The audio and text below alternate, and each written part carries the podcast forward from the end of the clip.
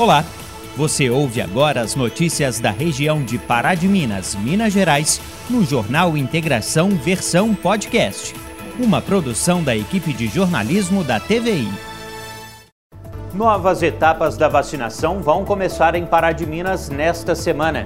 Todos os profissionais da educação, trabalhadores da limpeza urbana, do transporte público e escolar, além de pessoas em situação de rua, devem ser imunizados nos próximos dias. E este é um dos destaques desta edição que traz também. O ato de doar sangue nunca foi tão necessário. Situação dos bancos de sangue dos hospitais da região continua precário. Para alertar e lembrar da importância desse gesto, este 14 de junho é o Dia Mundial do Doador. Secretaria de Agronegócio de Pará de Minas anuncia programa para incentivar o setor. Estudantes já vão começar a se preparar para o Enem deste ano, que já tem data marcada. Dia de Santo Antônio é comemorado mais uma vez na pandemia, com distanciamento e muita oração. E ainda, você é patafufo ou siririca? Vamos falar dessa bem-humorada rivalidade entre itaunenses e paraminenses em uma reportagem especial com dois entendedores do assunto. O patafufo Luiz Davi e o siririca Geraldo Fonte Boa. Segunda-feira, 14 de junho de 2021, o Jornal Integração já está no ar.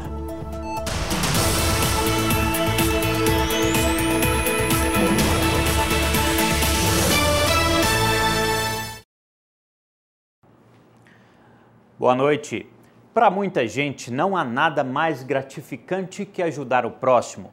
Pensar nos outros por meio da doação de sangue é um exemplo disso e hoje, 14 de junho, é comemorado o Dia Mundial do Doador, um ato de empatia e solidariedade que salva vidas. O Dia Mundial do Doador de Sangue é celebrado anualmente em 14 de junho. Além de ser uma forma de agradecer aos doadores, é uma data para sensibilizar e conscientizar sobre a necessidade da doação segura, que pode salvar milhares de vidas. Rita é estudante e conta como se comoveu pela iniciativa. E tudo começou quando meu primo sofreu um acidente no início do ano. Então, é, apesar dele não ter usado sangue, tinha disponível para ele, então ele precisou de achar três doadores. Então foi a primeira vez que eu fui doar sangue, que foi em janeiro. E aí, é, com o passar do tempo, a gente esperou, porque tem que esperar uma quantidade certa de meses para voltar a doar. E aí eu fui convidei a minha amiga e a minha irmã para ir com a gente, porque a gente descobriu que estava indo uma van também é, da prefeitura e um grupo de amigos, na verdade, que eles montaram. E aí minha mãe decidiu levar a gente em parceria com essa van de pessoas que estavam indo também. Rita gostou tanto da oportunidade que levou a irmã e a amiga para também doarem sangue.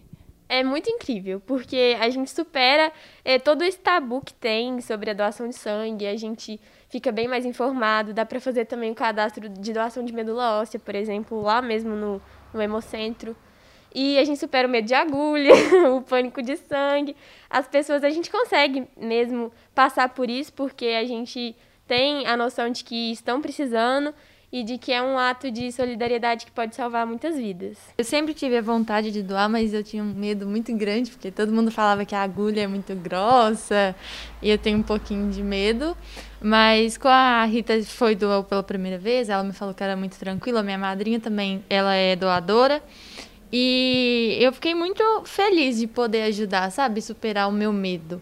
E ainda mais feliz de poder ajudar a minha cidade, né? É muito importante que todo mundo contribua. Ainda mais porque a gente não sabe o dia de amanhã, né? Às vezes amanhã eu posso estar precisando de uma doação de sangue. E saber que eu já doei para alguém é, me conforta quando eu for precisar. Tomara que não, né?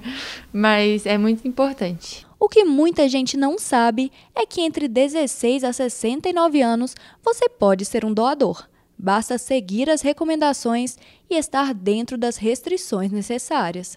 Para você ir, tem um documento que é disponibilizado no site, que você tem que imprimir, né? Que se caso o responsável não te acompanhar até o local. E aí é tudo conforme o registro. Você tem que assinar, preencher os dados do seu responsável junto com a assinatura, identidade e afins. O procedimento é simples, rápido e totalmente seguro. Não há riscos para o doador e nenhum material usado na coleta do sangue é reutilizado, o que elimina qualquer possibilidade de contaminação. Confesso que eu fiquei com um pouquinho de medo, primeira vez que a Rita me falou. Eu não tinha idade suficiente para doar pro meu primo, né, que ele estava precisando. Então aconteceu que eu não pude ir, eu já só tinha 15 anos. Mas dessa vez, quando a Rita foi, ela me incentivou aí, fiquei com um pouco de medo, mas chegando lá a gente vê que não tem nada disso, que é super seguro.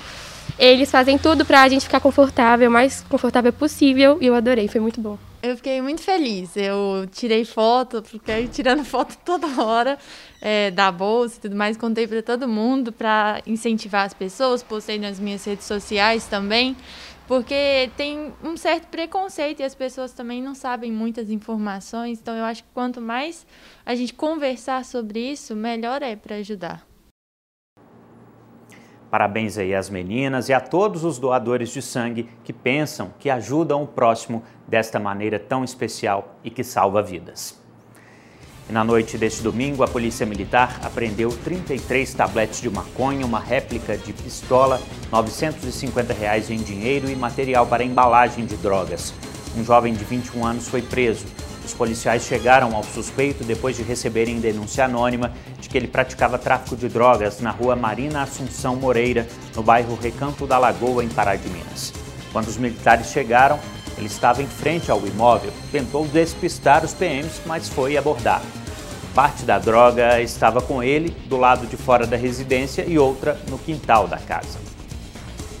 Agora a gente traz novidades sobre a cobrança de impostos municipais em Pará de Minas. A data do vencimento da parcela única do IPTU foi prorrogada para a próxima semana. A prorrogação foi pensando na crise financeira causada pela pandemia. O secretário de Gestão Fazendária, José Leonardo, explica a decisão da prefeitura. O prefeito né, fez um decreto, tendo em vista a questão da pandemia, muitas pessoas não conseguiram quitar ainda o IPTU, né? Então, o prefeito prorrogou o pagamento da cota única agora para o dia 21 do 6, 21 de junho. Então, aquelas pessoas que porventura não conseguiram pagar o IPTU ainda e quiser pagar então com aquele desconto de 10% sobre o valor do imposto, é só ir lá no site da prefeitura e pedir uma segunda via da cota única. Então ele vai poder pagar a cota única ainda com desconto. Então dando assim mais uma oportunidade para aquela pessoa que quer pagar o seu, o seu imposto em uma cota única. Já aquelas pessoas que pagaram a primeira e a segunda parcela do imposto, a situação é um pouco diferente. A indicação é que elas procurem a prefeitura. Se essas pessoas quiserem, que já pagaram a primeira e a segunda parcela, quiserem pagar com desconto, esses vão ter que vir aqui na prefeitura. Aí é um pouco mais complexo, a gente vai ter que fazer uma conta, uma compensação e tirar uma guia. Isso aí é já mais complexo, teria que vir aqui na prefeitura. Na hipótese da pessoa que ainda não pagou e quer pagar a cota única, é só acessar o site da prefeitura, né? www.parademinas.mg.gov.br. Lá tem um link de serviço, clica lá em segunda via de PTU e tira a segunda via da cota única e pode pagar ainda com desconto. E vamos falar agora com a Júlia Mendonça, que já está aqui com a gente para atualizar os números de casos de coronavírus registrados aqui em Pará de Minas de sexta-feira até esta segunda. Júlia, boa noite. Boa noite, Felipe. Boa noite você que acompanha o Jornal Integração. Eu atualizo agora os casos de coronavírus aqui em Pará de Minas e segundo a Prefeitura, de sexta para hoje foram confirmados 80 novos casos e também três óbitos. A primeira era uma mulher de 59 anos que estava internada no Hospital Padre Libério. O segundo paciente tinha 50 anos e estava internado desde o dia 27 do outro mês no Hospital Nossa Senhora da Conceição. E o terceiro paciente tinha 58 anos, era portador de hipertensão e estava internado no Hospital Nossa Senhora da Conceição desde o dia 5 deste mês.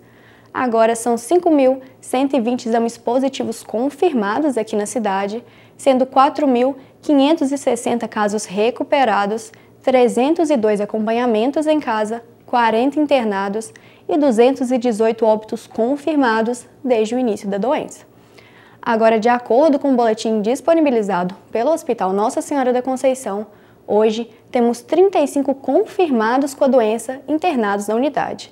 São 26 de Pará de Minas e 9 de outros municípios. E temos também seis suspeitos, quatro aqui das cidades, da cidade e dois de outros municípios.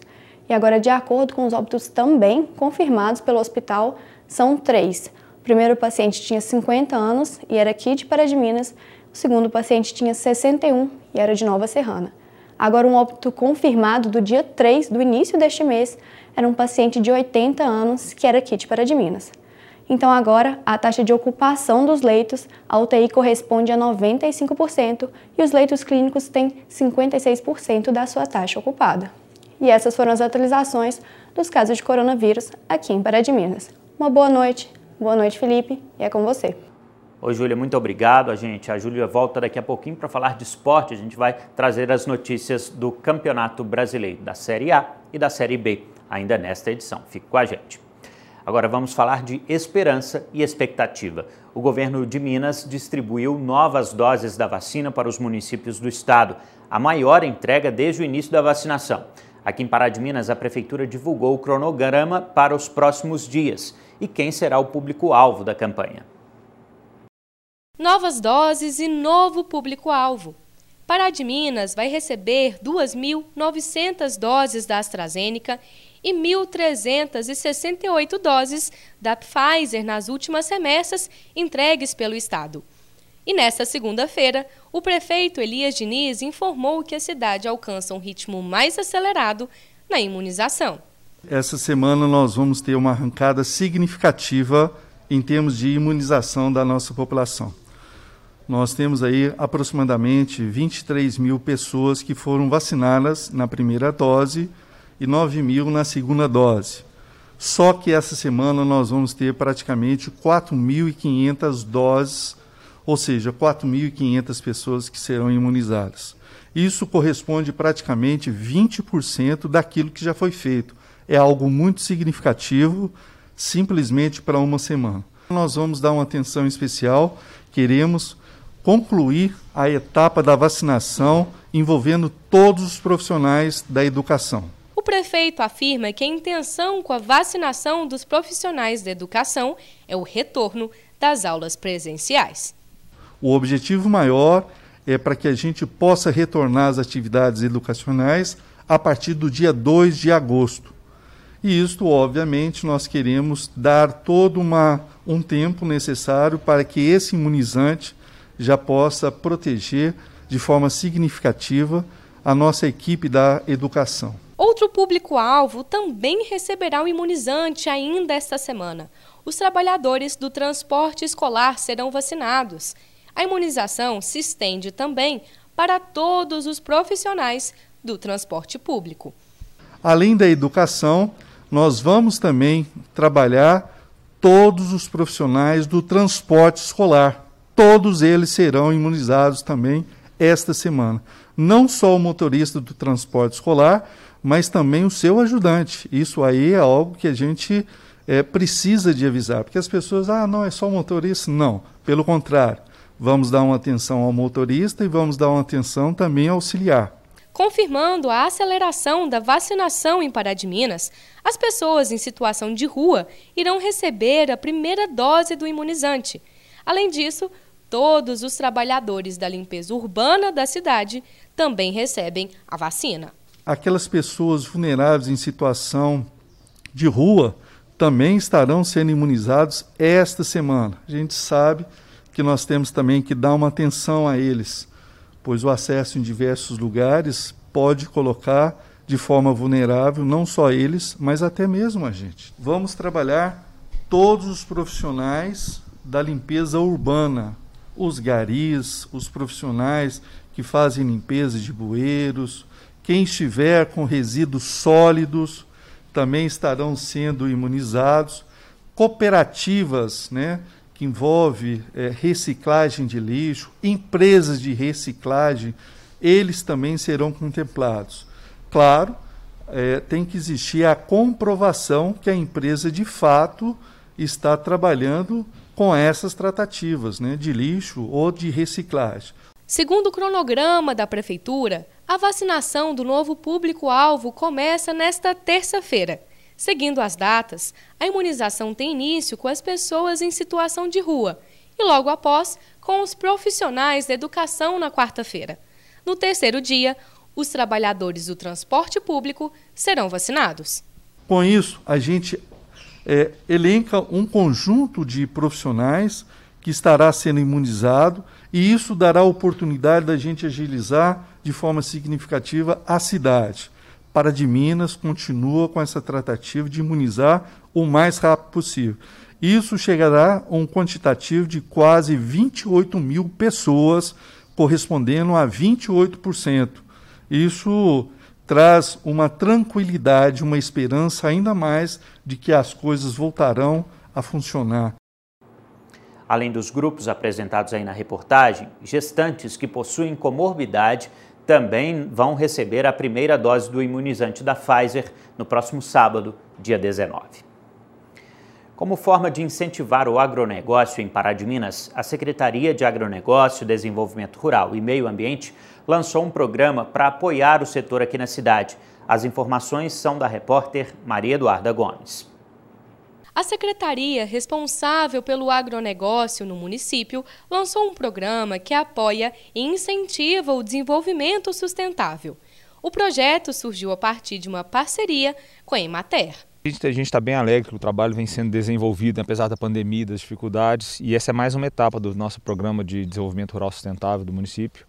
E agora a gente vai ter, o pessoal vai explicar melhor ali essa parceria com a Matéria, onde a gente vai ter começar a ter distribuição de sementes e de mudas, e tem um programa de calcário.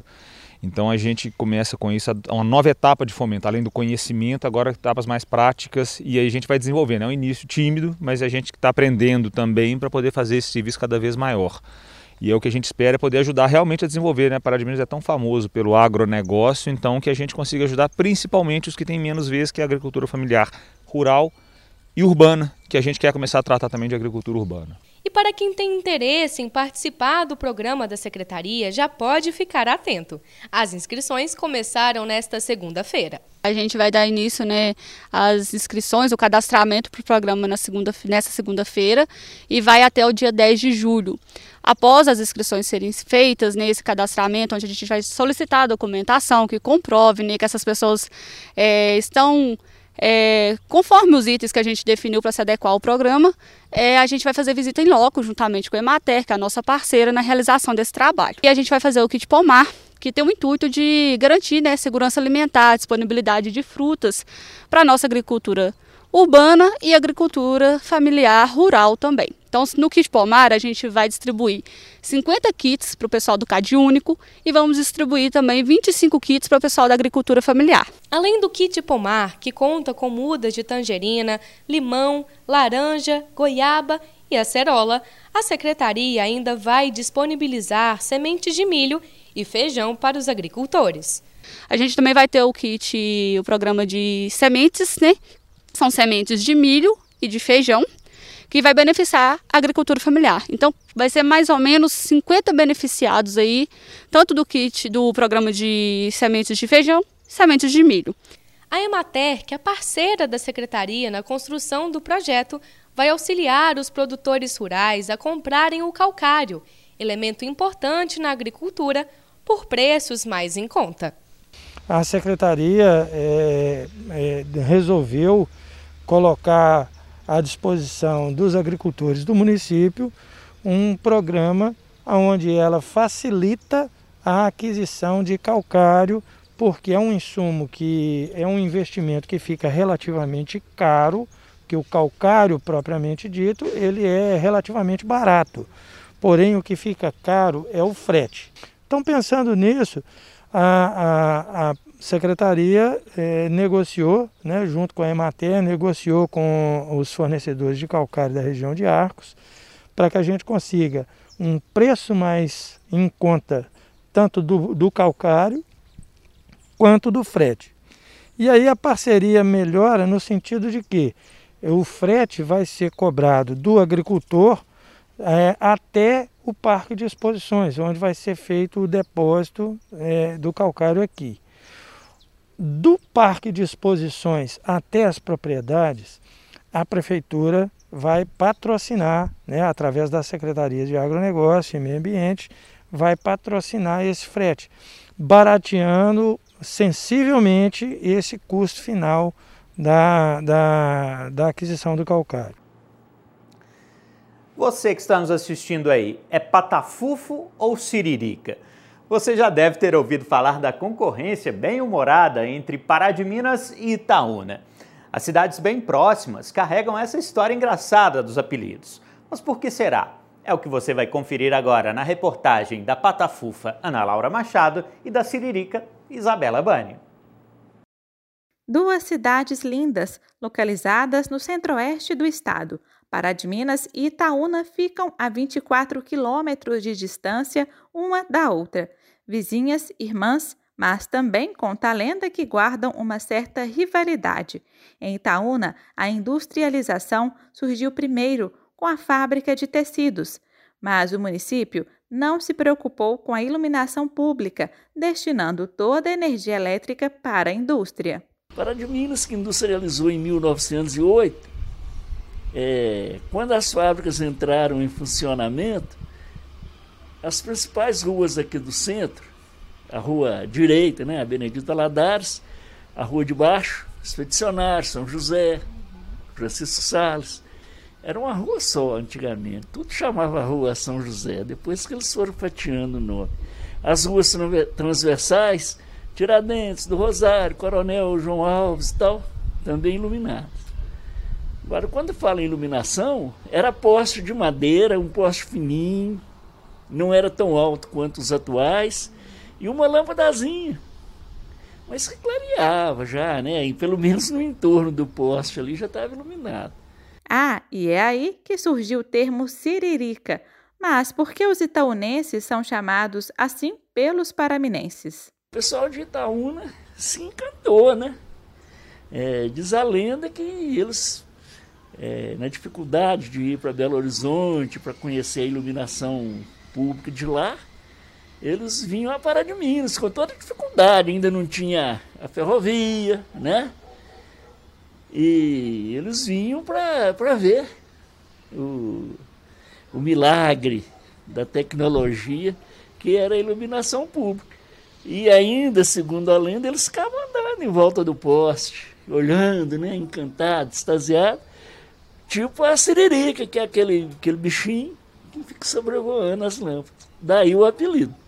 Mas olha, essa rivalidade entre os moradores das duas cidades é antiga, viu? Sempre teve a questão política que eles não se conformavam em, em continuar distrito. Porque recolhíamos impostos é, no município de Pará de Minas na época, né? E depois veio essas brincadeiras de siririca, de patafufo. Mas nós, paraenses, assumimos o patafufo, a patafufice, né? Aqui é bairro patafufo, é bar, é armazém e tal. E eles sempre não gostavam, eles ficavam assim meio bravos quando chamava lá de Siririca. Eu chamo os itaunenses de Siririca até hoje. Eu tenho amigos lá, né, que moram aqui, que moram lá. Eu falo, ô oh, Siririca, Aí eles olham assim, meio, meio chateado. O futebol também deixou as duas cidades em disputa, mas cada morador em municípios trocados. Imaginem a confusão. O paraense, é, nos anos 40, 50, 60, com o esporte de Itaúna, era assim, era o Atlético e Cruzeiro Regional. Né? Jogos aqui e lá. E os dois times foram profissionais na mesma época. Na Federação Mineira de Futebol, o primeiro campeonato da segunda divisão, Paraense e Esporte, é, estavam na mesma chave e jogavam, jogaram entre si, valendo pelo campeonato. Eu lembro da estreia do Paraense no campeonato, foi lá em Itaúna, e o Paraense ganhou de 3 a 1. O centroavante do Paraense era de Itaúna, ele chamava Argeu. Era um louro, fortão. Eu acho que ele ainda está vivo. E o centroavante do esporte Itaúna era de Pará de Minas, era o Paulinho de Sigefredo, Paulo Souza Mendes, que hoje é falecido. Então tinha essa rivalidade, um itaunense comandando o ataque do Paraense e um, e um patafufo comandando o ataque do Siririca. E isso só aumentava a rivalidade. E a nossa querida repórter Isabela Bani é de Itaúna, portanto, uma siririca. Conta para nós então, Siririca, como é que é a história do Patafufo agora? É isso mesmo, viu, Ana? Eu vim até a cidade de Itaúna para desvendar esse mistério todo, né? Já que eu sou siririca e você é patafufa, qual que é a diferença disso? E o que, que tem a ver aí Itaúna e Pará de Minas? Olha, nós procuramos um historiador aqui no município e vamos contar tudo agora. O termo patafufo vem do lendário fundador de Pará de Minas, Manuel Gomes Batista. A culpa de tudo é dele, viu, gente? Segundo conta nessa história, ele era baixo e gordo e andava como se fosse um pato, né? um, um jeito jocoso de pato, e por ser gordo, daí chamado, passou a ser chamado de pato fofo. Né?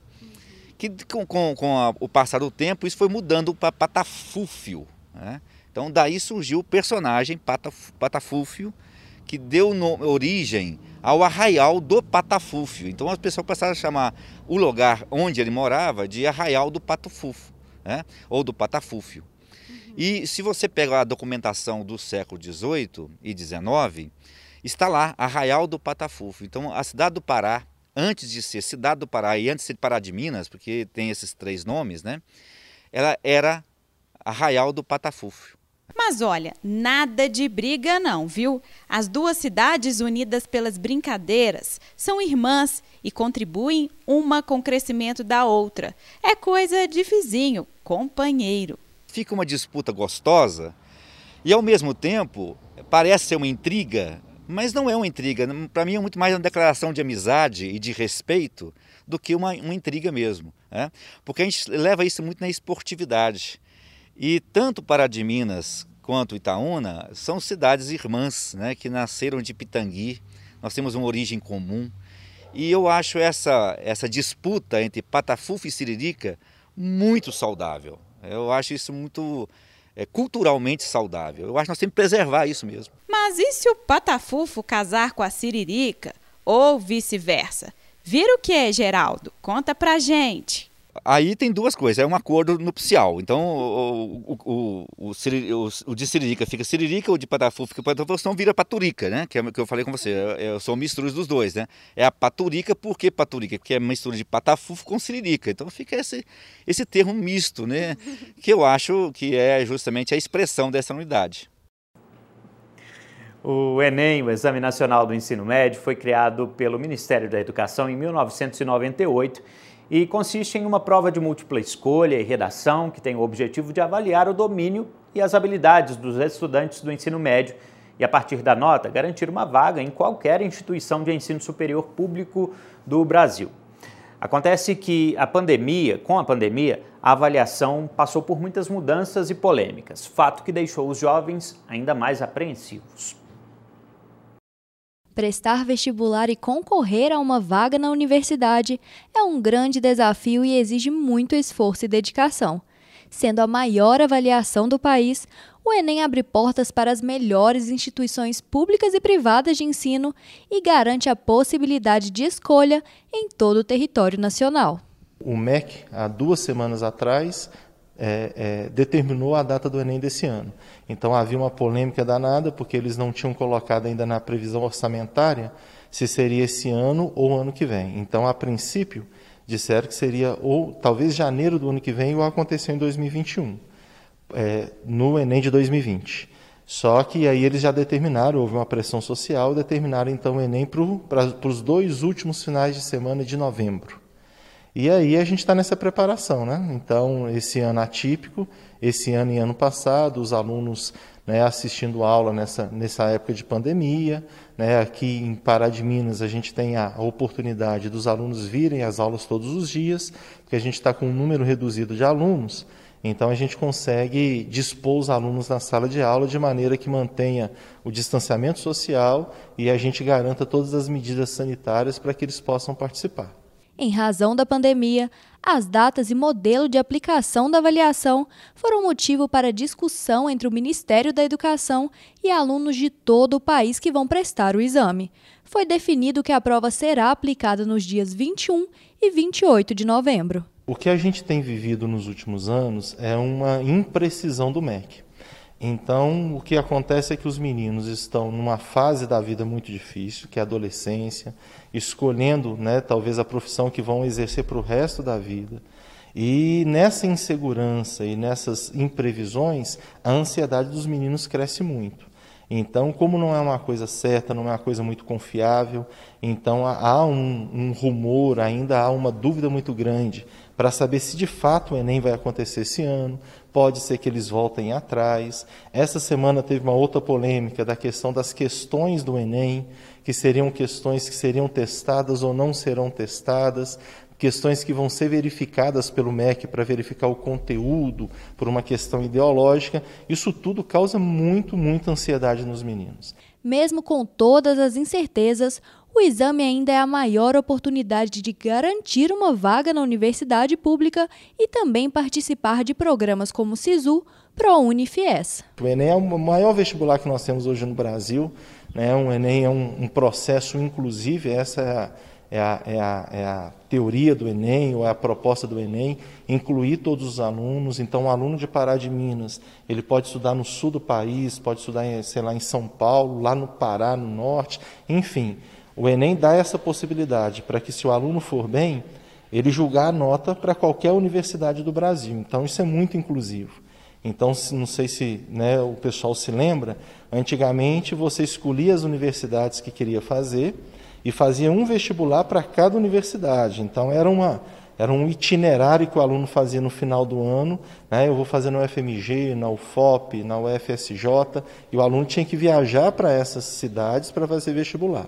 Então, a proposta do Enem de incluir todos os alunos e dar a possibilidade deles concorrerem a todos os cursos em qualquer universidade pública do Brasil é muito boa.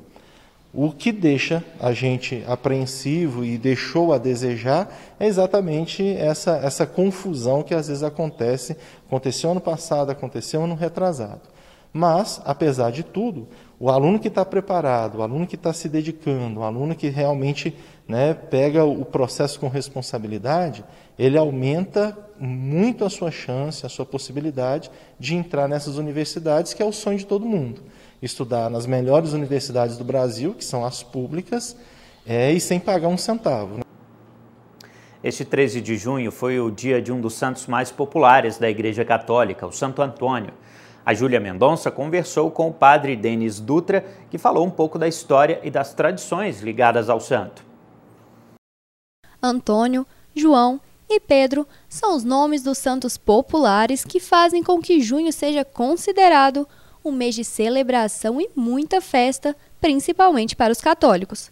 Santo Antônio, o santo casamenteiro, é o primeiro a ganhar um dia especial neste 13 de junho. Santo Antônio, ele foi um frade franciscano que era um grande pregador do evangelho e um grande propagador do amor de Deus e ajudava muito os pobres. E é associado a Santo Antônio esse título popular de o santo casamenteiro, justamente porque ele ajudava moças pobres a conseguirem um dote para pagar o casamento. Então, ao ajudar essas moças pobres a alcançarem o sonho do matrimônio, Santo Antônio acabou adquirindo esse título de santo casamenteiro e muitas moças, até rapazes, buscam a intercessão de Santo Antônio para alcançarem o sonho do casamento. Em razão da pandemia, as festas típicas, tradicionais nesta época do ano, não podem acontecer. Mas ainda assim, Padre Denis conta como é importante manter as tradições e usar a criatividade para não deixar as datas passarem em branco. No mês de junho a gente tem aí chamados santos juninos, né? São João, São Pedro e Santo Antônio, que é o primeiro agora dia 13 de junho. E essa, essa época de junho das festas juninas tão populares nas escolas, as festas sociais e também eclesiais nas igrejas, né?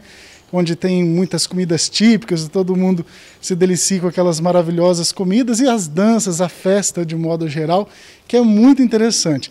E isso faz falta porque o povo gosta muito disso. Todo mundo gosta, o brasileiro gosta muito de festa e a festa junina é uma festa muito especial para o brasileiro, que já é o segundo ano o brasileiro não vai conseguir celebrar essa festa como gostaria.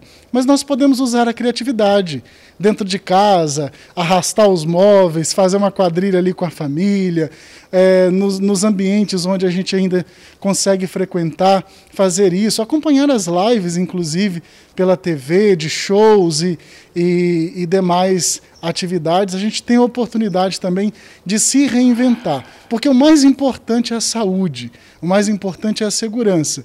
É preciso comemorar, é preciso celebrar, fazer festa, faz uma comidinha gostosa em casa e celebra com aqueles que estão em casa. Eu acho que é uma maneira de reinventar, de se reinventar nesse tempo de riscos à saúde que nós estamos enfrentando a pandemia do Covid-19, mas também sem deixar de celebrar esse grande santo e essa grande festa de Santo Antônio, é, essa festa junina. A Turi organizou uma campanha de arrecadação de agasalhos durante este mês de junho. A Maria Eduarda Gomes tem as informações. Isso mesmo, Felipe. Hoje a gente vai falar da campanha de arrecadação proposta pela Turi aqui em Pará de Minas. Eu estou com o Djalma Rocha Júnior, que é gestor da unidade da Turi aqui. E Djalma, conta um pouquinho para a gente da retomada da campanha de arrecadação de agasalhos e também de outros estilos de roupa para a população. Primeiro, uma satisfação tê-los aqui conosco. E em relação à campanha, esse ano é, de pandemia, a gente vê aí a, a, dificuldade né, que todos nós estamos vivendo, vivendo um momento muito complicado. E nós é, resolvemos, né, tomamos a iniciativa com os colegas nossos aqui, a, a, a desenvolver essa campanha do agasalho. O inverno está chegando e parece-me que vem de forma bastante rigorosa. E eu acho que é uma forma da gente é, é, despertar na gente aí o, o espírito solidário, né? E passar frio não é nada bom, né? Então eu acho que é uma forma da gente doar um pouco do tempo da gente, né? Para as pessoas que realmente, infelizmente, é, se encontram em, em condição, sem condição né, de, de, de, de, se agasalhar. Essa campanha ela visa é, a arrecadação não só de agasalhos, mas também de cobertores, né? É, novos, usados naturalmente higienizados, né? Por conta dessa pandemia. É, nós estamos hoje com cinco pontos de coleta. É, é, é esse, esse, trabalho ele vai até o final do mês. Nós começamos aí no início de junho e ele vai até o final de, de, de, desse mês. E os pontos são: é, nós temos o nosso ponto de apoio, nós temos um ponto de coleta. Na nossa loja Transcard, na 8 de maio, ali próximo ao, ponto de apoio, nós temos um outro ponto de arrecadação. Nós estamos com um ponto de arrecadação no CRAS Centro, que agora mudou o endereço, houve uma, uma alteração no endereço, lá com a Ana, que é responsável pelo CRAS. É, aqui na garagem, nós estamos com um ponto de coleta também. E na igreja Santo Antônio. E vamos reforçar o convite, então, de alma para toda a população aqui de Pará de Minas e região para participar da campanha e doar um pouquinho do seu tempo, da sua atenção para o outro, né? É, vejo isso como uma importância muito grande e não custa nada, né? Ajudar aí o próximo. Eu acho que a gente só, só ganha, né? Em levar um pouco de calor humano e, e, e, assim tirar né, o frio dessas pessoas. E ao mesmo tempo é, é, peço à população, aqueles que realmente puderem auxiliar, né, não está, não, não está a, a tour é apenas um instrumento de contato com, com quem precisa. Agradeço também aí às pessoas que já fizeram os seus donativos, né, e acredito que vai ser um sucesso né, porque a gente recebeu muita coisa, muito agasalho, muita roupa, é, de frio mesmo, e eu acho que os objetivos, com certeza, eles serão atingidos, se Deus quiser. Amém. Que felicidade, né, Djalma? E vale relembrar, pessoal, que a campanha vai até o dia 30 de junho e a indicação é que as roupas sejam entregues higienizadas, pensando no momento de pandemia. Isso mesmo, voltamos ao estúdio. Ô, Júlia, muito obrigado, boa noite para você e até amanhã.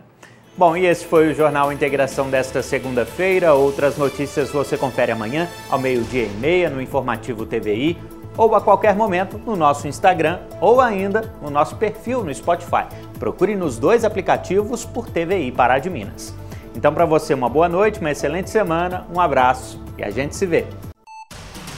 Você ouviu o Jornal Integração versão podcast. Acompanhe nosso conteúdo também pela TV YouTube ou Instagram.